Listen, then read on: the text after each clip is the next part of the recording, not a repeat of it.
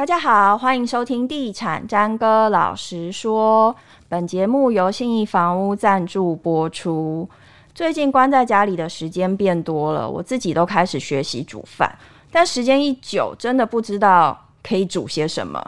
那还好，最近呢，我复习了《料理之王》的第一季，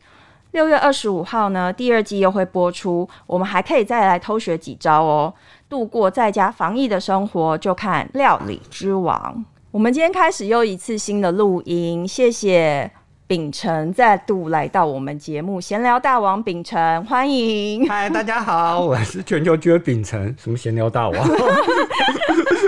就你每次来，然后我们聊拉一拉，他都会聊一大堆，然后剪真的要剪很多。真的，其实是幕后花絮，大概有一小时吧。所以，我们今天要来聊比较严肃的话题，你也办有办法跟我们闲聊，就对了。很有，很有，很有这个办法。好，这话题其实不严肃啦。嗯，而且还蛮贴近一些，就是常常要做房地产功课的民众。嗯哼，大家会想要知道，就是七月一号开始就有新的实价登录的版本上路了。真的，现在大家如果要看房价，大概全部都是看实价登录。对。然后杀价什么都依照实价登录，对对对对对，所以实价登录对民众来说真的蛮重要的。对啊，不管是要买卖房屋的民众，甚至房仲，甚至记者，都很重要。嗯，嗯哼嗯哼。那这个实价登录，它七月一号开始要上新的版本，我觉得我个人觉得，它这一次的改版真的是一个大跃进哎，就是跟以前比起来，像去年上上就是去年上路的那个版本，大家都会取笑它是阉割版。就是本来去年大家期待它会出现，比方说就是门牌揭露到位这件事情，可是后来它还是没有做，那大家就会说，哎、欸，去年那个版本是阉割版，可是今年这个它真的长出 长出来，开黄腔是好吗？它今年没有被阉割了啦。哦，我觉得，啊、而且我觉得今年这个版本哦，就是我觉得可怕的在于倒不。不不一定只有那个门牌全揭露这件事情，可怕就是他预售屋要纳管了这件事情，对，对于预售屋的市场真的会有蛮大的一个改变。是我们今天就就是二点零，我们大家会称它是二点零的进阶版，来归纳出它有五大不同的地方，对，然后分析给大家听。这样，第一点就是地号门牌它会完整的揭露，一开始其实它是。只有五十号一个区间，后来他就是可能也不敢一步到位吧，就改成三十号一个区间。那现在就是他必须要完整的门牌跟地号揭露，其实他之前的资料也都会回溯回去，所以大家都可以在上面查到很完整。可是有的消费者啊，或者有的民众他会就是很很顾虑这一点，因为他就会担心说，哎、那我个资是外泄这件事情，这其实。过去大家也都会很担心这一点，所以这一步迟迟没有做到，就是因为这个原因。各资这件事真的会有时候比较尴尬一点，因为比方说有一些亲人，他可能就是就是有时候他们可能就会有一些呃金资金上面的考量，所以他们可能就是。这种各种资产上面就比较不希望，比方说被什么小姑啊、叔叔知道。哎、欸，我之前好真的接过这个案例，嗯、就是因为像我们记者就会常会操作说说一些，比如说亿元店面的交易啊，或者是豪宅的交易这样。然后你其实对照那个实价登录再去找成本，就是你可以很轻易的找出来是谁买了这个。那自然人当然例外。然后之前我们写了一个新店的店面吧，然后它大概成交就是大概上亿。之后当天晚上我就接到那个买方的电话，他就是用哭腔跟我说，可不可以不要写的这么明白，或是这么明确？然后他就说，因为他是偷卖，真的哦，这哎、欸，偷卖还是偷买，我忘记了。然后我就觉得说，哦，真的。这件事情好像也曾经发生在一些企业大老板的太太的身上，他们有时候也会比较想说做一些资产上面的投资，然后但是并不想这么大声张扬，就是可能连枕边人他们可能都会觉得，哎，先不用让他知道好了。嗯，结果就是不小心就是 也不知道为什么他要在藤本上面写公司的名称。对，我前我跟你讲，上礼拜上礼拜我们才接到就是彰化的一个纺织厂的贵妇来电，就是他们在台中买了一个豪诶、欸、豪办，呃豪办是豪华的办公室，嗯，然后他就是要求说要把他们那个公司名称隐匿这样子，嗯、然后他就说为什么别人都可以写某某自然人，为什么我们就要写公司名称？那我就心里就想说没办法，因为你们藤本上就是公司名称。哎、欸，这一集是要变成 教导富人怎么样，富有人士怎么样隐匿自己的资产吗？没有，其实没有办法隐匿，就是还是有哦。他们现在很厉害喽，很聪明哦。哎、哦欸，我需要在这边告诉大家他们怎么聪明吗？好，他们现在都会把整个户籍地址全部盖掉。哦，对，可以盖。对，然后再来，要不然就是他直接就登记在那个户籍，就是直接登记在他的。嗯买的那那一户，那他其实你主你只要直接登记在买的那一户，可是这是以自然人登记为前提啊。对对对对，你如果以公司就是就是以公司，其实我有时候也会想不透，就是这些比较富有的人士到底以公司登记，当然他有一些节税的目的啦，嗯、可是通常以公司登记就是会沦为被发现，所以就是当然如果说现在他门牌全都漏的情况下面，可能就是又更方便的知道说。楼上黄妈妈或者是小叔叔啊，嗯、买了啊卖了啊什么房子之类的，那当然这这方面就会有一点点之后会不会产生一些纠纷，不知道啦。嗯，就是看记者大人们能不能放过他们。不过不过，但说实在的，就是其实这个实价登录揭露到门牌这件事情，even 就是过去揭露三十号一个区段，大家其实对照一下，也可以很轻易的找找出你的社区或者什么，所以其实这点。还算，就是他只是把这个名目上做到位而已。就是，而且甚至其实说真的，如果你今天去查台北市的地震云的时候，它其实甚至是，比方说五五个号码，它就只是它的区间只设定五个号码，还告诉你是双号单号。嗯，其实你大概 手动一下就查出来是谁了。当然这，这当然这件事情就是有一些空间啦，但是就是。呃，我们以利益良善出发，就是当然还是希望说这个交易跟交易上面透明啊，比较比较客观一点啦。嗯哼，好，再来就是我们刚刚提到，就是针对就是二点零版本，它针对预售屋的部分，其实也做了很多的改良。其中呢是预售屋，它销售前要进行一个备查的动作，然后成交之后，它要呃及时的申报。这样子，那他备查就是说，你预呃销售之前，你要把建案的资讯跟定型化契约都要报请地方政府来做一个备查。因为有时候其实我们都会晓得说，比方说你如果建案的名称，其实有时候他们建案的名称，因为之前有一些状况，嗯，所以他可能后来就改了一个名称，嗯。但是当然现在资讯比较透明，所以大部分的人大概还是可以在网络上查得到说他其实之前叫什么名字啊。但是就是因为政府做的这件事情，可能之后在对于这方面就是改名的这个状况。他或许不见得只是卖不好改名，他可能之前那个物件真的有一些状况，嗯、那可能对于民众来说也，或者是老师突然觉得说，这个建案怎么好像卖不太好，我们来改个名字。我觉得这还是小事，如果他之前是一个就是。比较怎么说恶名昭彰一点的建案的话，嗯、那大家就会知道说哦，原来他之前就是那一个叉叉叉。就反正现在就是建商你在卖这个预售案，你不论做什么更改的动作，你都要申报给政府知道就对。对，然后再来当然是契约上面也是很重要的，因为其实现在有很多的的，不管是他们在预售屋的契约上面，其实有时候会有一些。怎么讲呢？没没没有写的这么清楚，嗯，或者是当然有一些比较恶质的建商，他当然可能有一些条文，他甚至有改掉或者是拿掉的状况。嗯、那当然对于民众来说，可能就会在保障上比较不足，所以这方面当然也是一个蛮必要的一个一个重新立法的、嗯、重新改变这个政策的这个状况。嗯，然后接下来这一点就最重要，就是预售屋的销售，你就是签订买卖契约的三十日内，你就要申报这个资料出去。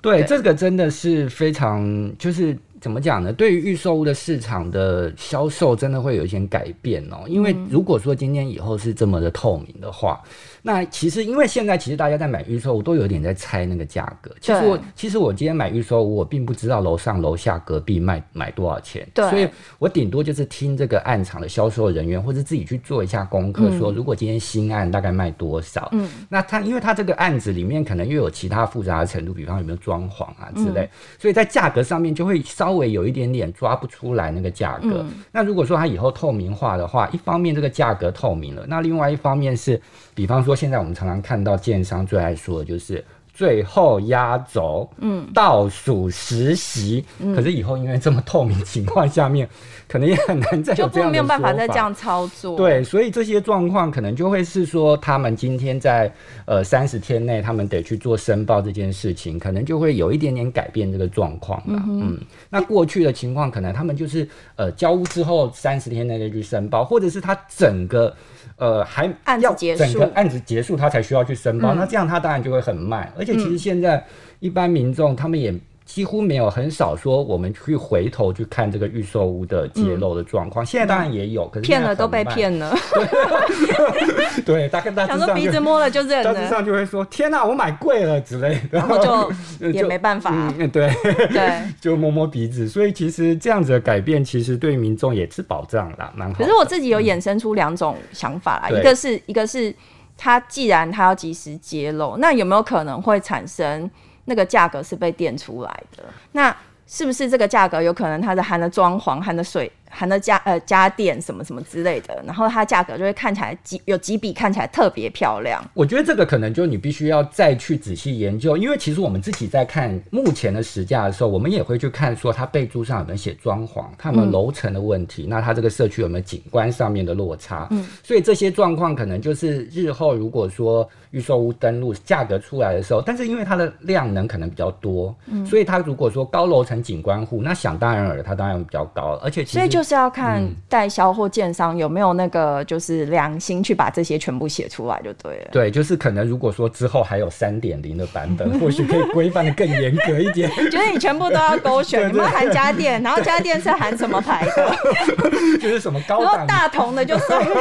大同，然后配那。可是我相信，如果说今天建商真的用超豪华的装潢，他们应该不吝于告诉大家，因为他们就会这也算是一个。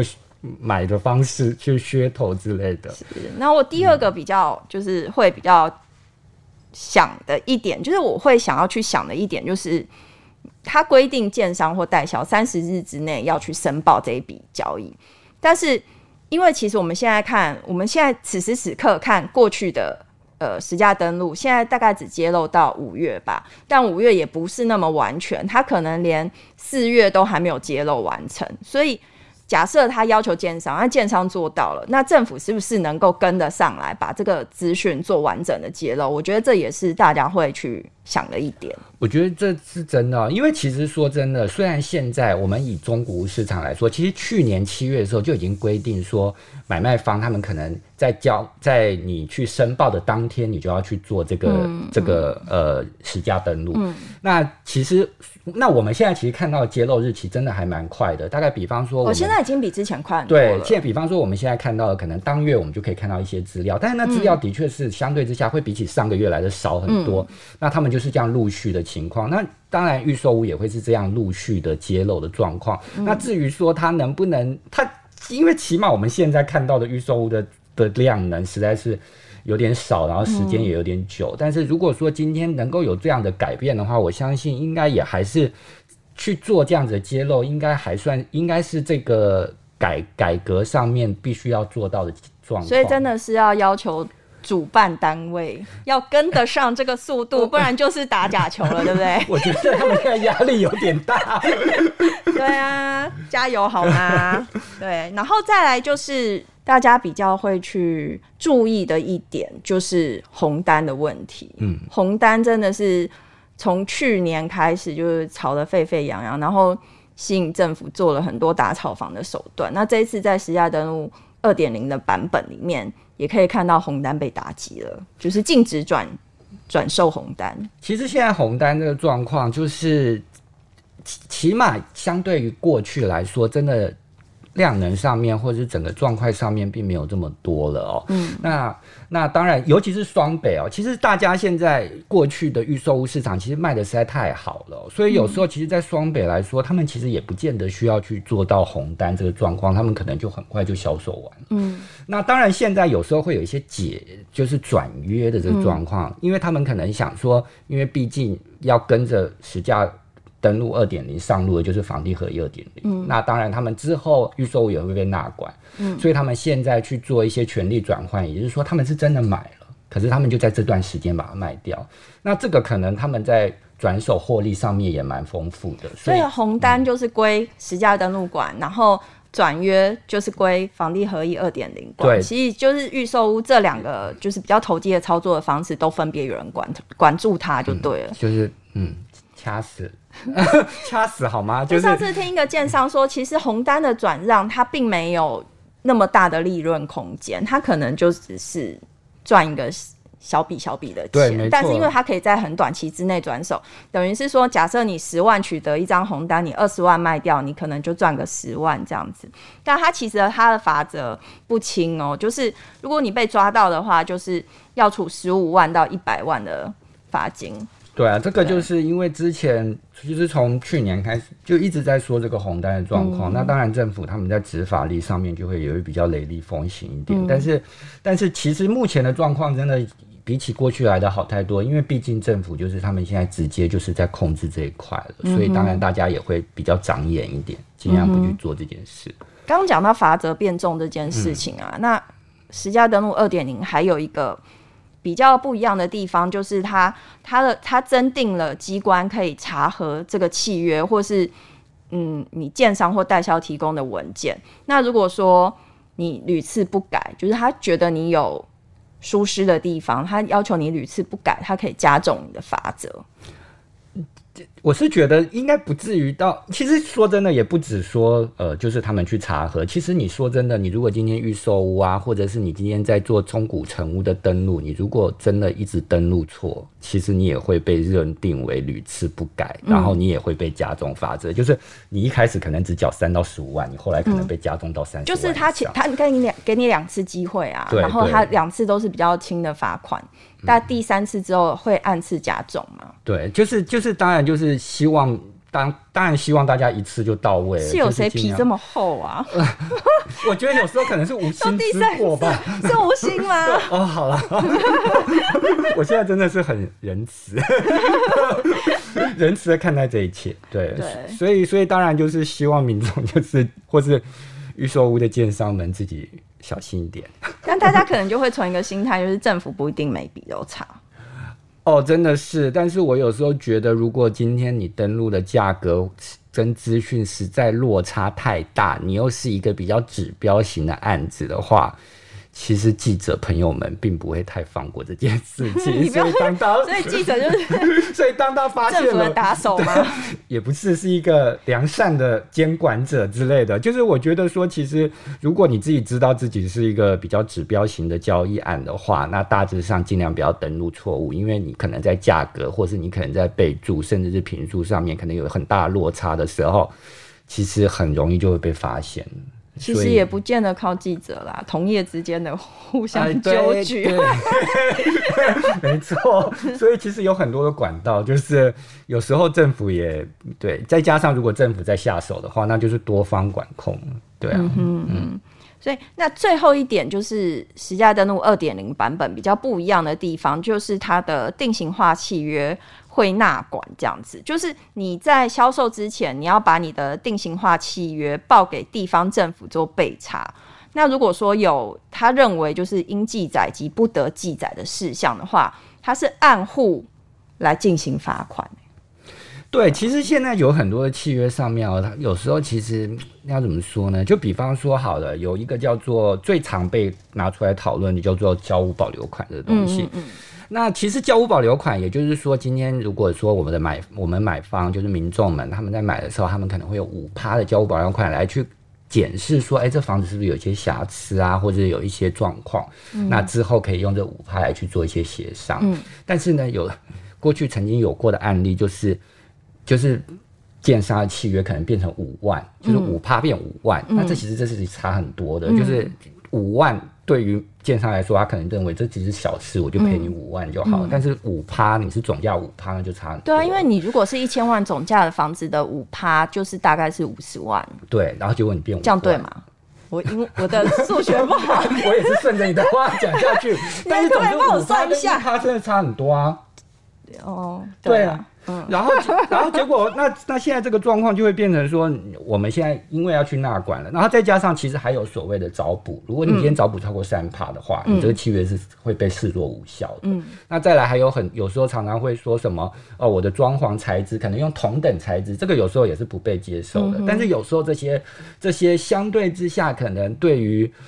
建商稍微有点不利的条款，有时候在一些比较恶质的建商，他们可能就会把它拿掉。嗯、那这样的话，这样的状况当然是比较不被允许的。嗯、所以之后对纳管的情况下，当然是一个好事。嗯哼，而且其实现在各地方政府还是有，就是时不时在抽查一些案场他们的契约的部分，只是他现在又把这个动作再往前提，而且做的必要，就是不是抽查。这集好像宣导政令的节目。哦，对啊，真的。那我们现在闲聊一下，内政部有资 有赞助这个节目 之类的。我也希望，现在经济不好，花部长要不要抖内一下？懂那我本人好。对啊，那其实我们就是你刚刚。我们那样二二六六讲了这么多啊，就是大家还是会想，其实大部分的法则还是针对建商或者代销的部分要去注意啊。但是大家还是会想要知道比较实用面的东西，就是既然这个实价登录它有比较新的版本出现，那我们未来在查实价登录有没有更就是精准的方式，或是你该用什么样的心态来去查查询它会比较好？其实现在实价登录，就是现在我们去看实价登录的版本，其实也有，就是他们今天在查询的版本上面，其实也有做一些更新哦。就是他们常常会有一些版本的更新哦。那最主，那其实说真的，当然有一点点还是换汤不换药，因为我们常常查的人，其实他大大致上就是就是还是你都该查都查得到。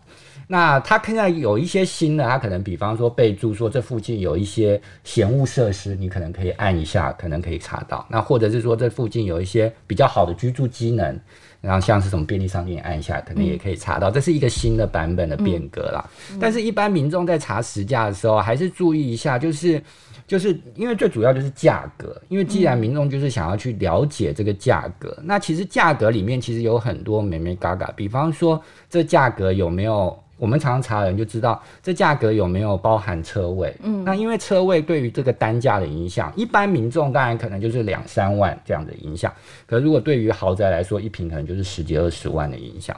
那比方说有没有含车位，可能就会让这个价格上面看起来偏低。如果他今天含车位的话，嗯、那再来就是其实有些民众也可以可以去注意哦。比方说你今天去查了他的社区哦。有没有所谓的历次交易明细？因为历次交易明细是一个很好用的东西，因为它可以帮你排除说这个社区有所谓的楼层，有所谓的做。景观坐向，因为它就是同一户，嗯，所以它过去交易的情况跟现在交易的情况的比较，你就可以很明显看出来这个落差。嗯，那当然它还会是有一些含装潢的状况，那这个可能就是你可能可以去注意一下备注，嗯，比方说有时候你可能看到，哎，这价格怎么那么低？它其实备注是写亲友交易，嗯，那这价格可能有时候会让卖方看起来有一个不错的获利，但是它其实是因为它含了装潢之类的。嗯那当然，为增值性也是有一点影响了。嗯，然后或者是说，你可能在查价格的时候，你也可以注意说，像是公寓产品跟呃大楼型产品是有落差的，所以你可能在这个区块有比较多公寓型产品的时候，你很难去用这样子的价格去衡量，你可能要买一个比较屋龄比较轻的大楼，因为说真的，如果今天这个这边大部分是老旧社区，比方说台北市有很多像是现在比较。比较呃敏感一点的，像是龙山寺的周围，它可能就是很多老旧社区。但是你如果用这老旧社区去衡量一个新的大楼产品，你可能老旧公寓，那当然价格上面可能就会有一两层的落差。嗯，然后再来就是有没有含一楼，因为通常其实民众在查的时候有一个注意的地方，就是为什么我有时候看到有些价格它特别的高，这个社区特别。像有的一楼是店面，对，它也没有特别再拉出来了。对，所以其实有时候这个一楼的店面会让这个价格看起来比较高一点。除了高楼，那当然顶。顶楼也是一个状况，嗯、就是你可能在衡量这价格的时候，可能去排除一些状况，嗯，对于你的价格上面会有比较客观。嗯哼，刚刚秉承讲到就是同呃整个实价登录的查询。那如果说光是预售屋的部分啊，我个人是觉得你有几个步骤也是可以试着去做做看。嗯、第一个就是你先把太高的跟太低的把它去掉，那你取中间的部分，然后来做一个呃平均。那再来就是你要看的时间区段，就不管是那个预售屋它自己所在的区位，或者是它周围的其他的可能成屋的部分，你可能要抓，比方说近六个月之内的实价登录的资讯来做一个参考，因为太久以前可能它价格太低，那建商可能也不会理你。那就是，所以你就可以抓大概是六个月之之内的一个讯息来做参考，这样。再来就是你看这个预售屋物件，你可能这个预售屋它可能本身它还没有太多的资料被揭露，那你可以找比如说同一条路上，或者是同样就是它屋龄可能会在差不多的时间之内，可能假设是五年之内，或者是。一两年左右的新成屋这个部分，或者是同样类型的产品，你不能拿公寓去比大楼嘛？然后你不能呃透天公寓什么都不一样，所以你可能也要找比如说都是大楼这样子的产品来做一个比较，会是你在预售屋出价的时候，或者你查询预售屋实价登录会比较有依据。这样，甚至是因为现在很多民众他们比较喜欢买。呃，坪数比较小的，也是比较小的产品。嗯、那当然，其实说真的，蛮、嗯、多这种产品，它可能会聚集在同一个地方。嗯，那你就直接用这样子的状况。当然，他们可能会有一些建材上面的落差了。嗯、可是，如果说你要去衡量一个社区，它还没有这么多揭露的时候，你可能也可以看看说同质性的其他型的产品，像是套房型产品。如果你今天是买套房型产品，嗯、那你就去比较一下。对对对。那那对，但是但是通常如果没有太多揭露的时候，可能也会。代表了一些状况，是 因为现在他都揭露，所以你其实是可以看得出来他卖的状况，就是卖不好。那这个状况可能也会是一个你可以拿来杀价的依据。对，好，今天谢谢秉承来节目里面跟我们政令宣导，谢谢谢谢。好，以上节目由信义房屋赞助播出，谢谢，拜拜，拜拜。